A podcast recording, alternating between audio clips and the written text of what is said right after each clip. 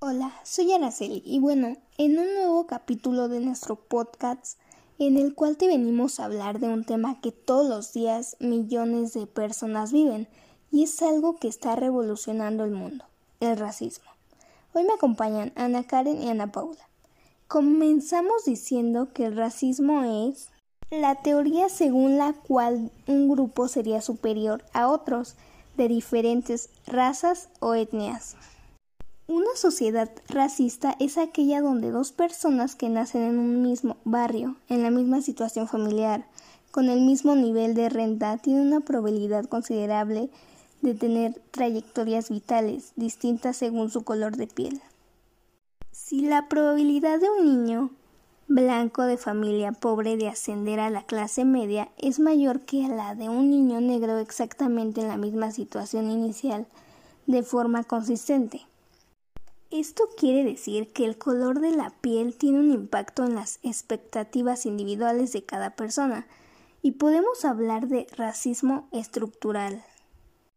El racismo procura un orden jerárquico entre dos grupos étnicos con el fin de justificar los privilegios y ventajas de las que el grupo dominante usufructúa.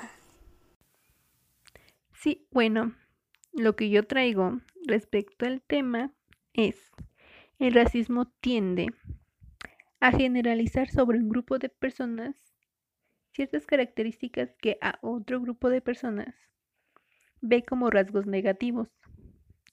Una de las causas más comunes puede generarse porque la persona se enfrenta al miedo a lo desconocido, el miedo a lo diferente o a las personas que vienen de otros lugares, ya sean países, pueblos, ciudades, etc.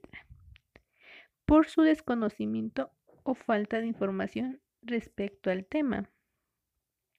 Las personas pueden sentirse discriminadas o ser víctimas de desigualdades a causa de diferentes razones, ya que nadie experimenta hasta en eso el mismo trato.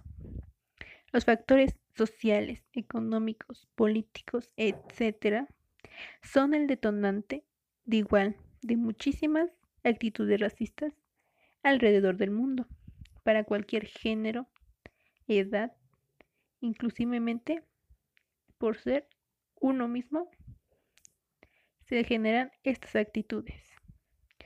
Como por ejemplo, un estudio donde se puede ver lo que sucede en Estados Unidos, que donde las personas migrantes de piel más oscura tienden a ganar hasta un 25% menos que sus contrapartes de piel más clara. Y aquí podemos observar dos puntos de discriminación. Claramente, el color de piel y dos, la nacionalidad. Y así muchos, muchos más casos alrededor del mundo. Es por eso que te pido que escuches. ¿Has escuchado la palabra xenofobia? ¿Has sabido por qué se relaciona con el racismo? Bueno, esto es porque la xenofobia es el miedo al forastero. Es un prejuicio arraigado en el individuo y en la sociedad, dirigido en especialmente a un colectivo o sociedad que se manifiesta de forma más leve con la indiferencia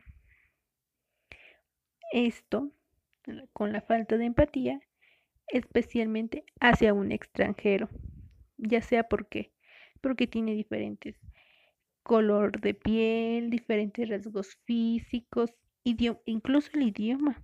Por eso son realmente fuertemente criticados o humillados, llegando hasta la agresión física, psicológica, verbal y en un caso extremo, extremo, el asesinato.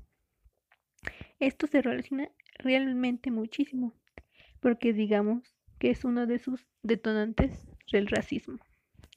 Por eso como oyente te pido que entiendas que todos somos iguales, que todos somos seres humanos, somos tanto hombres, mujeres, iguales. Cualquier orientación sexual que practiques con los demás, eres igual.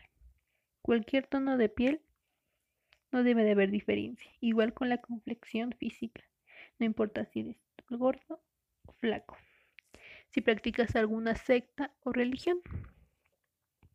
Si tu situación económica tampoco debe de importar, porque todos somos personas con derechos, según nuestras constituciones. Y es por eso que se generan ciertas actitudes, ¿verdad, Ana Pau? Exacto, pero en especial todo comienza porque las sociedades van asumiendo un mayor compromiso con los principios de la libertad y la igualdad, como consecuencia de la difusión, especialmente en el mundo occidental, de ideas de antaño sobre la igualdad de derechos para todos, suele atribuirse a los grupos a los que sistemáticamente se les niegan sus derechos. Causas. Son muchas las causas que se esconden tras discriminación racial. Algunas de las más comunes son el miedo, el desconocimiento, los prejuicios, la falta de información. En muchas ocasiones estas razones se entremezclan, incluso de forma inconsciente, y dan lugar a actitudes racistas que vulneran los derechos humanos. Miedo. Hay un estrecho vínculo entre la familiaridad y nuestra forma de juzgar. Cuanto más conocemos algo o a alguien, más nos gusta y viceversa. El nivel de marginación percibido por la raza afroamericana, debido a discriminación, prejuicios y segregación racial, son el miedo y los prejuicios hacia otras etnias que siguen muy presentes en nuestra sociedad. Desconocimiento. El desconocimiento y la falta de información hacia otras etnias y culturas. Conocer, dudar, contrastar información y sobre todo respetar la diversidad son buenos consejos para evitar la discriminación racial. Y así es como esta acción comienza. Te recomendamos para reducir esta situación respetar a todo el mundo, todos somos humanos y merecemos el mismo acto de respeto. Gracias por escucharnos. Hasta luego.